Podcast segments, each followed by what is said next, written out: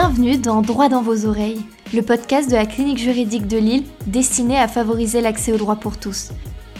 Nous recevons pour ce quatrième podcast la commandante Nassima Djebli, porte-parole de la Gendarmerie nationale.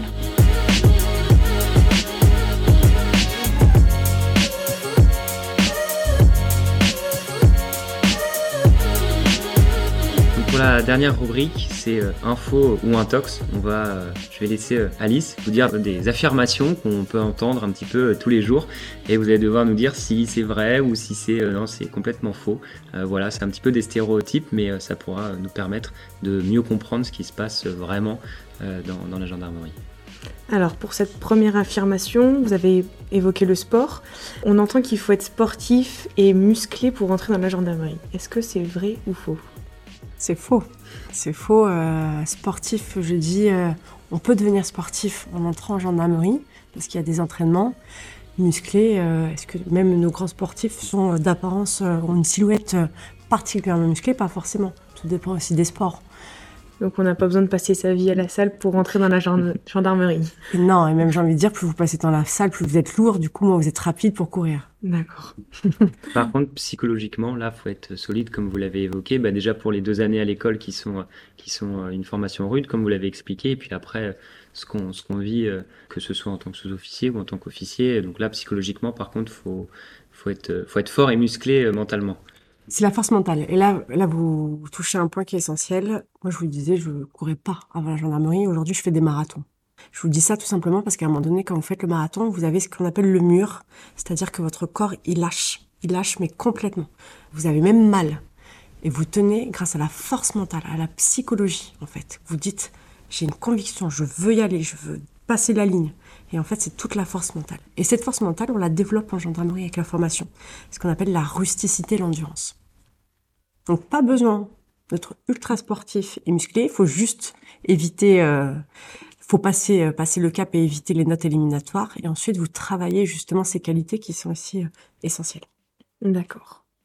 Donc ensuite, deuxième affirmation est que les femmes sont minoritaires dans la gendarmerie nationale. C'est une réalité on est 20% de femmes. Donc, si je prends le chiffre, 20%, c'est pas 50%. Donc, on est minoritaire. Mm. Maintenant, il faut se dire qu'il y a 25 ans, il n'y avait pas de femmes en gendarmerie. Aujourd'hui, il y avait même des quotas ensuite qu'on a ouvert au milieu féminin. Il n'y avait pas de femmes en mobile. Aujourd'hui, ça a évolué. Donc, en fait, moi, ce que je note, c'est que certes, statistiquement, on est minoritaire, sauf qu'aujourd'hui, il y a une grande évolution et un accompagnement de la gendarmerie. C'est-à-dire qu'on a même une mission, une mission euh, pour faire attention à, la parité homme-femme, pour faire attention à l'égalité des chances, euh, où on a vraiment une prise en compte parce que euh, la gendarmerie, c'est aussi le reflet de la société. Désolé messieurs, mais on est 50% de femmes dans le monde, donc il faut aussi qu'on représente, et c'est pour ça que même au gouvernement, euh, on a une très belle parité.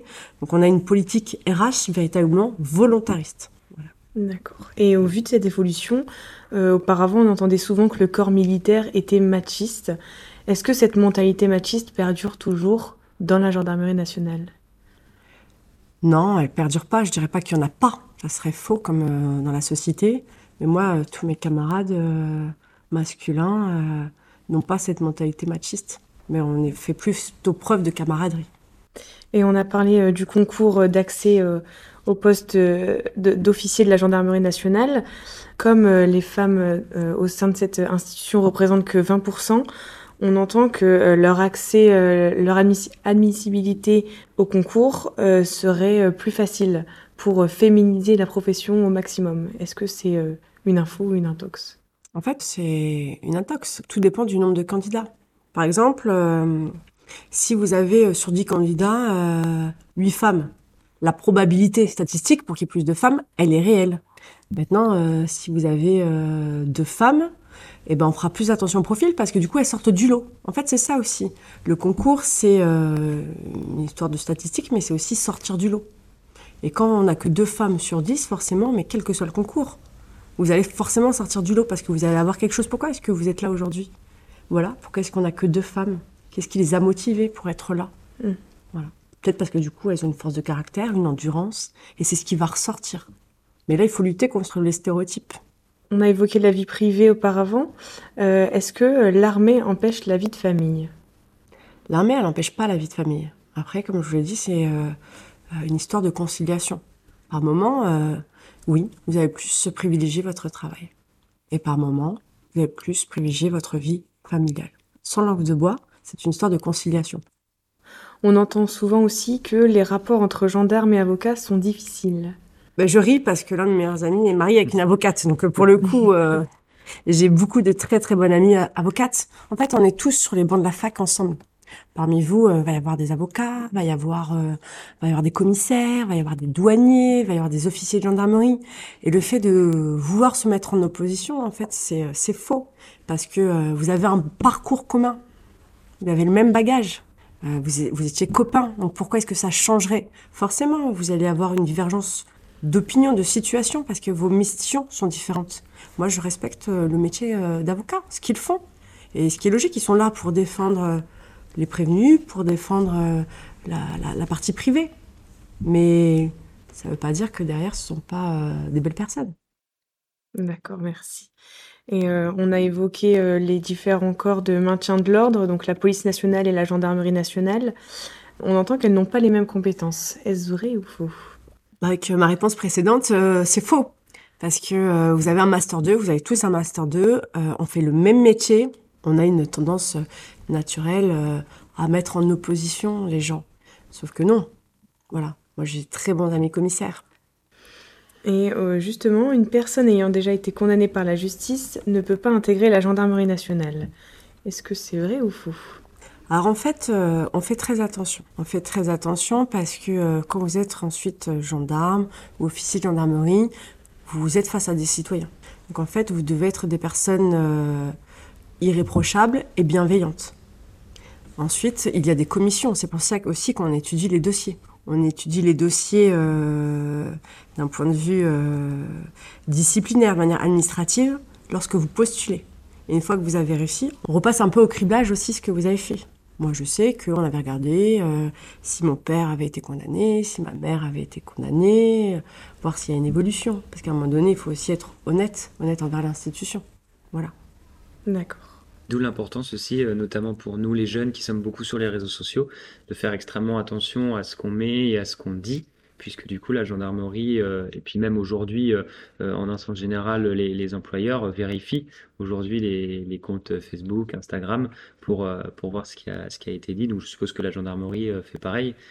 vous, le faites pour les employeurs, donc les employeurs le font aussi pour vous. Hmm. C'est réciproque. On a tous accès à l'information. Oui, ça va dans les deux sens. oui, vous avez évoqué la transparence au sein de l'institution et du coup ça passe aussi par là. Après, on a, on a tous le droit à l'erreur c'est pour ça aussi qu'il y a des, commissions de discipline pour savoir euh, euh, est-ce que c'est une petite erreur ou c'est une grosse erreur. Parce que comme vous l'avez dit, il peut y avoir une évolution de la mentalité. La personne, forcément, ce qu'elle dit à, l'âge de 16 ans et que quand elle se présente au concours à l'âge de, 24 ans, c'est voilà, il y a 10 ans d'écart et c'est plus du tout la même personne et que forcément, voilà, il y a le, droit à l'oubli, si on peut, si on peut l'expliquer comme ça. Donc, euh, très bien. Donc aujourd'hui. Très bien dit. Alors je vous coupe parce que c'était mon sujet de droit pénal pour le concours, le droit à l'oubli. Euh, aujourd'hui, vous êtes commandante euh, dans la gendarmerie nationale. Euh, est-il difficile de monter en grade? Alors, oui et non. Vous allez me dire, mais c'est une réponse de bois. Il y a des passages qui sont naturels de lieutenant au grade de, capitaine. C'est automatique, ça suffit. Après, vous pourrez rester capitaine à vie si vous faites des erreurs si vous faites des fautes graves, hein, j'entends, je ne parle pas d'une petite faute. Après, il y a le droit à l'oubli, donc ça peut prendre un peu plus de temps. Et ensuite, c'est aussi en fonction des besoins de l'institution. Il y a un nombre de places qui est défini, qui est défini euh, par arrêté, parce que derrière, il y a aussi une question budgétaire, parce que quand vous prenez le grade, ben, votre solde, elle augmente. Donc ça, c'est euh, géré aussi avec Bercy. Et euh, les places se font en fonction de vos compétences, elles se font en fonction de votre profil, en fonction des postes que vous occupez, plus vous avez des postes euh, exposés à responsabilité. Euh, moi, j'ai un camarade qui officie de liaison à la Cour des comptes. Il a quand même un poste à haute responsabilité. Donc, il est normal qu'il y ait aussi une reconnaissance de l'institution. Voilà, donc ça se fait dans un temps, par exemple, si je prends le chef d'escadron à, lieutenant-colonel, entre 3 et 9 ans. Les meilleurs passeront plus rapidement et, les moins bons euh, à la fin. Et on peut peut-être faire une petite précision quand on évoque le concours d'officier de la gendarmerie nationale. une fois qu'on obtient ce concours, à quel grade on est attribué? Alors vous réussissez le, concours, vous êtes aspirant la première année, sous-lieutenant. La deuxième année, quand vous sortez d'école, vous êtes lieutenant. Vous êtes lieutenant, vous passez capitaine au bout de, de 4 ans. C'est automatique. Et ensuite, euh, votre évolution euh, se fait. Et elle se fait par concours interne ou par euh, juste voie hiérarchique? Disons qu'à un moment donné dans votre carrière, vous allez passer ce qu'on appelle le concours de l'école de guerre. Moi, je l'ai passé l'année dernière. J'ai réussi, ça va. Ouf. Mais ce concours, il est très important. C'est un concours qui est multi-armes. Parce qu'il faut pas oublier qu'on est aussi militaire. Donc, toutes les armées le passent à un moment donné. Et ça permet d'accéder à des fonctions supérieures pas au grade, mais aux fonctions. Si vous voulez occuper des postes de commandant de groupement, commandant de région, euh, les grandes directions, si vous voulez devenir directeur général de la gendarmerie, il vous faut ce concours. Quand je parle de formation aussi, c'est que derrière ce concours, vous avez une formation. Vous avez une formation euh, qui permet de vous étoffer et de vous ouvrir la voie à des postes à plus grande responsabilité. Et du coup, qui dit poste à grande responsabilité, dit poste avec un grade plus élevé.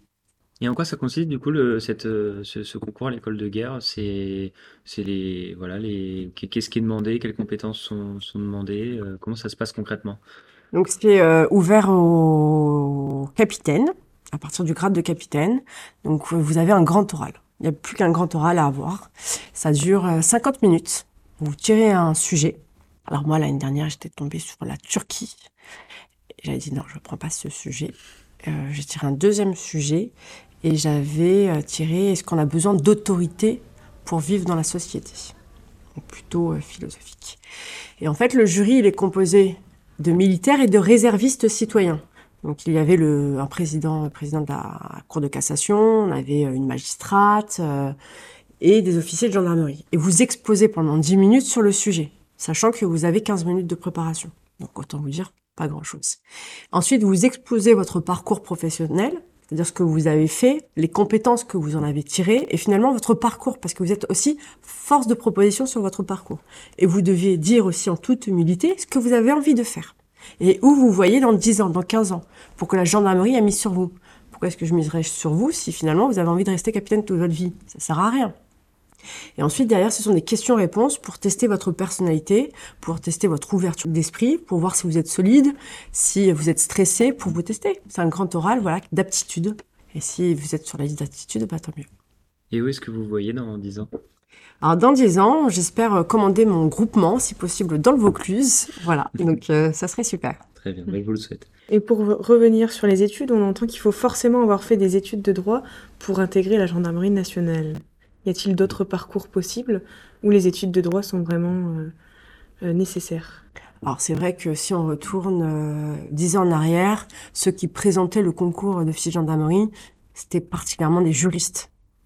À 90%, c'était des juristes. On avait quelques personnes qui avaient fait option histoire, géographie, mais ça restait minoritaire. Aujourd'hui, on est sur une, une rénovation parce qu'aujourd'hui, on va chercher aussi des scientifiques. C'est pour ça que la concurrence est aussi plus rude. C'est que 40% des places sont réservées au parcours scientifique. Parce qu'on a besoin de miser euh, sur, euh, sur le cyber, on a besoin de, miser vraiment sur des filières ultra scientifiques. Donc non, ça a été peut-être le cas euh, il y a quelques années, mais ce n'est plus le cas aujourd'hui. D'accord. Et pour finir, une dernière affirmation. Les gendarmes voient des choses difficiles au quotidien. Vous y avez déjà un peu répondu lors des dernières rubriques, mais euh, c'est une affirmation qu'on entend souvent. Est-ce une info ou une intox? On voit des choses difficiles, mais on voit aussi de très belles choses. Quand euh, vous avez, euh, je pense au pèlerinage des gens du voyage, une petite fille de 4 ans qui a perdu sa maman et qui est tout affolée au milieu d'une foule, et que vous retrouvez cette petite fille, que vous la ramenez à sa maman, et eh ben, vous voyez la larme, la maman en pleurs. Quand vous avez au bord de la route secouru une personne qui était accidentée, eh ben, vous êtes content à la fin de la journée. Quand vous avez juste un merci d'une mamie dans la rue qui dit bah, merci pour votre action aujourd'hui, merci de voir la gendarmerie. Lors d'une cérémonie, euh, vous avez des, anciens soldats, euh, parce que vous êtes là pour un, moment de recueil de, l'histoire, la mémoire, c'est quand même très important, et qui vous disent ben, merci de voir cette jeunesse, parce que pour eux, je suis jeune, de voir cette jeunesse euh, là, en place pour la population Voilà, bah, tous ces moments, en fait, on, on oublie les moments difficiles, il y en a, on va pas se le cacher. On voit des choses euh, difficiles parce qu'on a affaire aussi à, la, détresse, à la misère humaine, mais on a aussi des, des très très beaux moments. Très bien, mais merci beaucoup. En tout cas, euh, voilà, on voulait vous remercier au nom de la, clinique d'être d'être intervenu, d'avoir pris du temps pour échanger, pour aider aussi. C'est ce qu'on avait parlé avant l'enregistrement. Voilà, vous êtes venu euh, pour, aider les étudiants et je pense que vous avez, à mon avis, euh, permis à, beaucoup d'étudiants d'y voir plus clair et peut-être que, certains sortiront d'ici en, voulant, euh, je vous le souhaite, euh, devenir, comme vous, officier de gendarmerie. Pour mon cas, vous m'avez convaincu, même si je, l'étais déjà un petit peu.